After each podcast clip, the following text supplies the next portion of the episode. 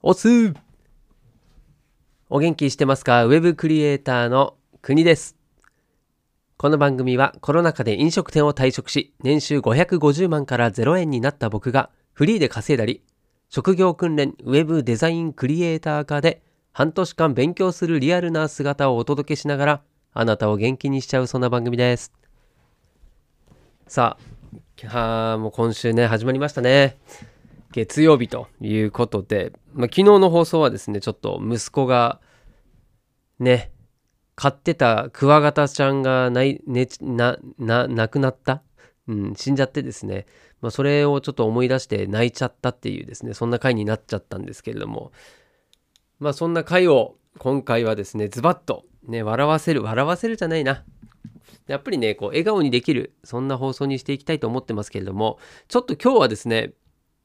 そんな中、明日が、そう、職業訓練のですね、サイト制作の課題の発表のする日なんですね。それで、もう今日まだちょっとできてなくて、もう半分、半分まではいかないけれども、あとね、2ページ、サイトのページ、2ページは全く手つかずの状態で、これから頑張ってやるので、まあ、ちょっとね、サクッと今日は収録を終わらせて、そっち頑張りたいと思います。でもね、今日もそんな、なんだろう、こう、やっつけ仕事にはならないようにですね、放送としてはこのテーマ、今日はデザインの勉強。今後もですね、僕自身が学んでいるデザインに関してのこの勉強したことですね、まあ、それもこうシェアできたらなって思ってます。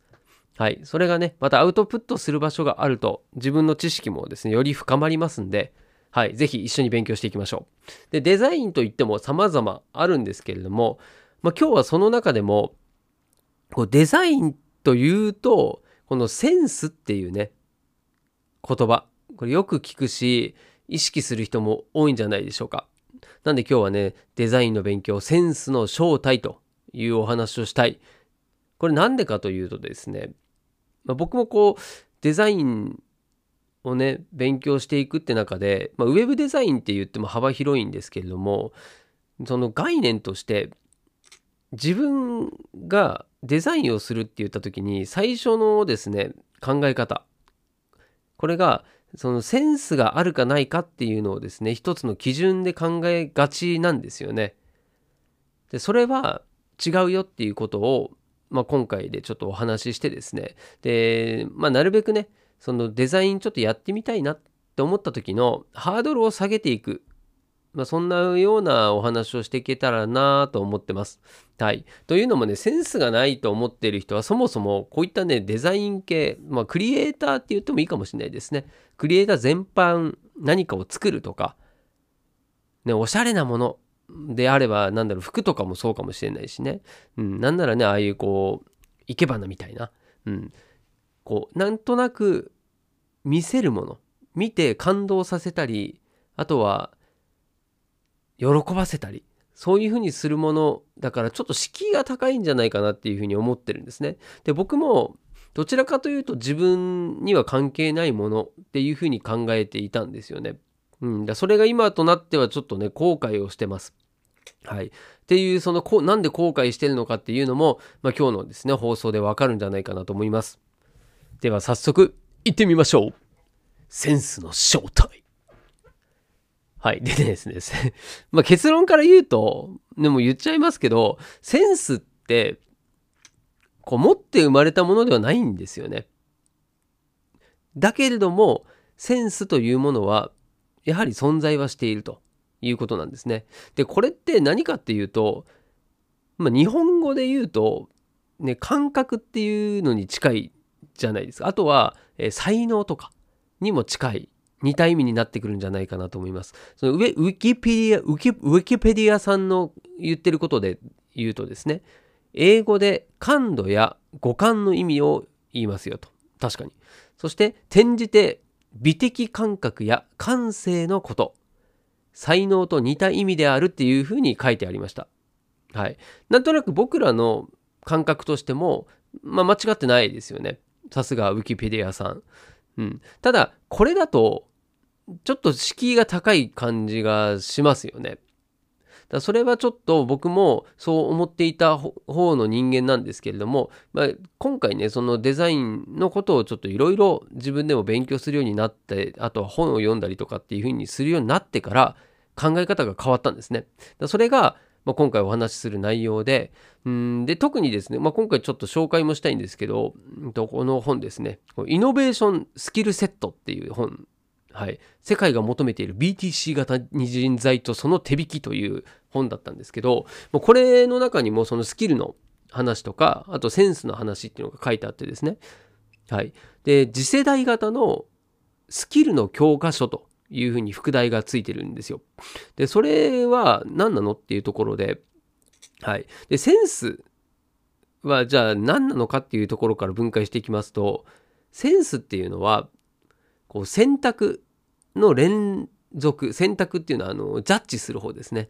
ジャッジの連続から生まれてくるというように表現をしてました。はい、そしてうん要は自分が例えばね料理するってなった時に今日の晩ご飯は何にしようかなとで食材は何を使おうかなとか考えますよね。でその時にセンスがあるっていう状態はどういうことかというとジャッジをしているかどうかなのでつまり自分で今日はこれにこの食材を使おうなぜなら冷蔵庫の中にこの食材がいっぱい余っているからとかねあとは何だろう昨日からずっと食べたくて買ってきたから食べたいもしくは今日はちょっと期限切れになりそうなものが多いからそれをですねまとめて料理しようとかですねそういった自分の中でこう選択をしてるわけですよねいっぱい。まあ、それ自体がもうそのセンスにつながっているということですね。はい、でそれがまず前提としてあって、まあ、これの段階でもちょっとそのセンスというものに対してのハードルは下がると思うんですけど、まあ、そこからですねじゃあそうなんであればセンスって磨けるんじゃねって話なんですよね。はい。自分がどんどん選択、ジャッジをするようにしていけば、その選択の精度が上がる。速さが上がる。そして結果的にはそこから新しい、もしかしたら、何て言うんですかね、ものを生み出したりっていうのもできるし、新しいものを生み出すだけじゃなくて、それを相手に広めていくってこともできるんですよね。いやそれも全部そのジャッジの積み重ね繰り返しなんですよね。はい。なんでその本曰くうんセンスのトレーニングこれもできるよということでそのその本で紹介してたのは付箋トレーニングっていうものですね。はい。でこれは、えー、赤青黄色のですね3種類の付箋を準備してそれでデザイン系の雑誌とかデザインの写真集なんかを用意して、まあ、良いと思うものにこう青ダメと思うものに赤っていう感じでですね付箋を貼っていくっていうそういうものですねはいまあなんか子供と一緒にやるのも面白いかもしれないですねうん要はね自分がどういうセンスを持ってるかどういうものが好きなのかとかそういう傾向も知らないんですよ。なんとなくの雰囲気。だからこれ、センスっていうのは英語で言うその感度とか五感っていうふうに言ってるし、うん、感性だよということはそこにあると思うんですよね。自分でもよく意識してないけど、なんとなくこういうの好きだな、こんな雰囲気がいいなとかっていうふうに思ってることが、それはまさにセンスなんだけども、それってそもそも自分で選択をしてきているものの集合体とか、あとは記憶なんですよね。それが結局は感性となって、うん、日常でも現れてくるということなので、なんでこういったね、付箋トレーニングをすることによって、自分がどういった傾向が好きなのかっていうのもわかるし、あとは単純にですね、そのいろんなものを見ることによって、こう選択をすることになるので、それがですね、もう知識となって積み重なっていくですよ。うん、なんで、えー、黄色のどちらでもないっていうものがその付箋をつけた時に多い場合っていうのはジャッジしてないということになるのでセンスがないっていう風になっていくということですね。うん、なんでそのセンスがない人っていうのは実を言うとこの黄色の量が多い人なんですね。選択をしない人が結果的にはセンスがない人っていう風になるのでもしねなんかな何何かしらこう流行りに流されるとかあとどうでもいいっていう風にこう選択をあえて避けるそんなような人はですねちょっとセンスが足りてないかもしれないっていうのは要チェ要注意でございますね。はい。まあ、最近はね、あのビジネス書とか読むとですね、こう選択をするっていうこと自体が、こう脳内をですね、疲れさせるということで、あまり良くないっていう風な言われ方がしてたりするんですよ。うん。でもこれは、選択をすることによって、人がね、疲れ果てるかっていうと、そんなことないんですよね。で、何がダメかというと、普段のこう日常をね、いつもやってることをいつも悩んでる。例えば服を着るっていうのも、うん、1週間分の自分のですね、こう服のバリエーションを決めといて、それを選択しないっていうのはいいかもしれないですよね。うん。だけど、どっかお店に行って、えー、なんか服どれ買おうかなって言った時に、いや、脳が疲れるから選択はしない。私は黒の色だけで統一っていうのは、それはですね、センスがないですよ。難しいですね、その辺の使い分けっていうのは。うん。だその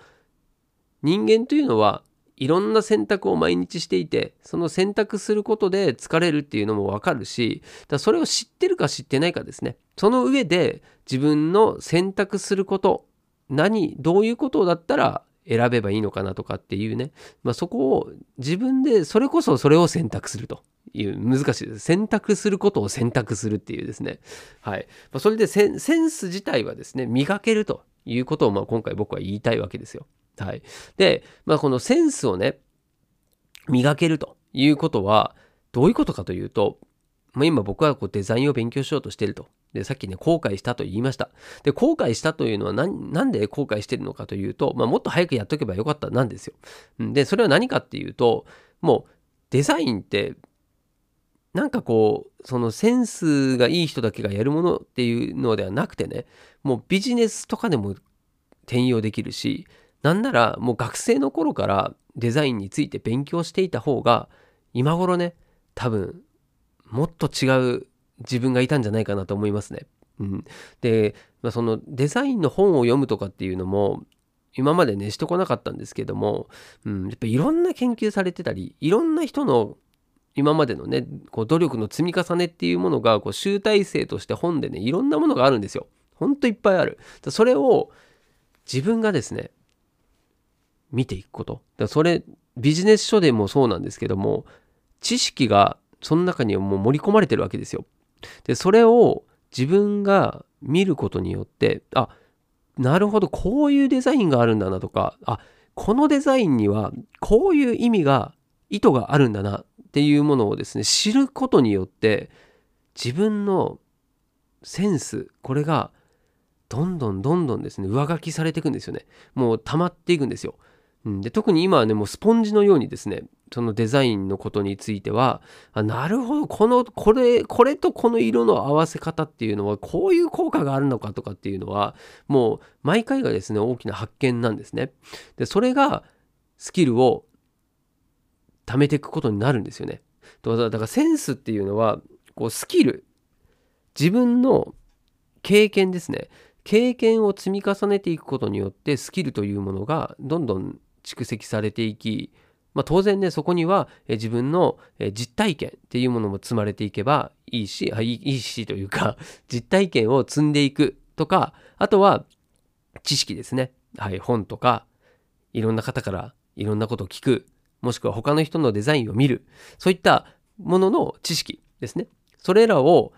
自分が吸収していくことによって自分の選択肢っていうのがどんどん広がるもしくは変わっていくんですよね。それって変わるってことはセンスがどんどん磨かれているっていう状態だと思います。でまあ今の僕もそうかもしれないんですけれども、えー、素人の方が何もね知らない状態でデザインをするっていうのとそういうふうにですねこう蓄積していったスキルそこから生まれ生み出されたセンスでですね同じデザインをするとなった時にやっぱりね見え方が全然違うんですよね。はい。これはね、本当今学んでて思っているところですね。はい。そしてその最後にね、センスを磨いていくことによってデザインっていうのは、えー、まあ、まさに人に刺さるデザインそういったものになっていくんですよね。うん、だそこが大事だと思っていて、うん、ただねこうセンスのいいデザインを作るっていうのはまたそれちょっと違ってですねもう一つの方向があるんですよねセンスっていうのは。でそれは何かっていうとそのビジネスにもそれこそ転用できる部分だと思うんですがもうねその心理学にも絡んでくるしこう顧客って考えた時に当然デザインを見るのも選ぶのも顧客の視点がないとダメなんですよね。そうだから今の世の中なん例えば今の世の中の30代の女性はどんなことに反応するのかどんなものを求めているのかどんなデザインを求めているのかそれを知っとく必要があるってことなんですよ。でこれって、まあ、ビジネスも一緒だなと思って、うん。まあ、その例えばマーケティングにしたってあとはね例えばなんだろうなブログ書くとかね記事書くって言っても、うん、知識としてねその SEO のことも勉強しなきゃいけないしあとはその心理学とかっていうのも知っていた方がいいんですよね。うんまあ、その中でねセールスライティングだったりあとはコピーライティングだったり、まあ、そういった勉強もしていったりすることによってより人間のことを理解してそして人に刺さるまあ、要はね文章だったらその文章を読むことによって、えー、購買につながったり、まあ、その人を動かすことができるってことですね。でそれはデザインも同じでそのデザインを見て行動が変わるっていうこともあるしでそれってでそれをできるのはやっぱ素人じゃないんですよね。うん、で僕はこれが全然できてないっていうふうに改めて思ったんですよ。だそれはある意味ね伸びしろだしあじゃあ自分はまだまだここから成長ができる可能性を秘めているなというふうにですねやっぱここはねもう僕のこの得意な、えー、ポジティブシンキングでですね、うん、前向きに捉えておりますけれども、まあ、今はダメダメってことですね。うんまあ、それはね本当今がダメダメっていうのは後々によしよしよしになるわけなんですよね。よしよしよし。そう。グッとグッとになるわけですよ。そう思えば未来はね楽しいしね今のこの実力のなさっていうのがどういうふうに花開くのかっていうのはねはい、とても楽しみでございます。はい。まあ、そんなね、感じでですね、まあ、こうデザインを学ぶっていうのは、本当にいろんな意味にでですね、こう効果があると思いますし、うん、とても自分のため、そして結果的にはお客さんのためになるというふうに思いますんでね、うん、まあ、そのウェブデザインではどんなことができるの？例えば今だったらサイト制作、あ、思い出しちゃったわ。そう、サイト制作してますけれども、それを作るのでも、その色をどういうふうに選ぶのかとかですね。うん。で、本当ね、今回はまあ、うんまあ、今日はちょっと言わないですけども、まあ、ちょっといろいろ失敗したわけですよ。だからその失敗したことも、事前にそれを学んでいれば分かっていたことなんですね。だけども、まあ、僕から、僕がこうやって今やっててね、で、失敗して学んだわけですよね。まあ、これが学びだと思ってるので、だ自分が実際に手を動かして頭を動かしてやったことが、結果的には失敗だろうが何だろうが、それはもう自分の学びになってるので、次につながりますよね。ん、だこれはもう失敗ではなくてね、大きな成果だと思ってるので、そう、そしてこの経験が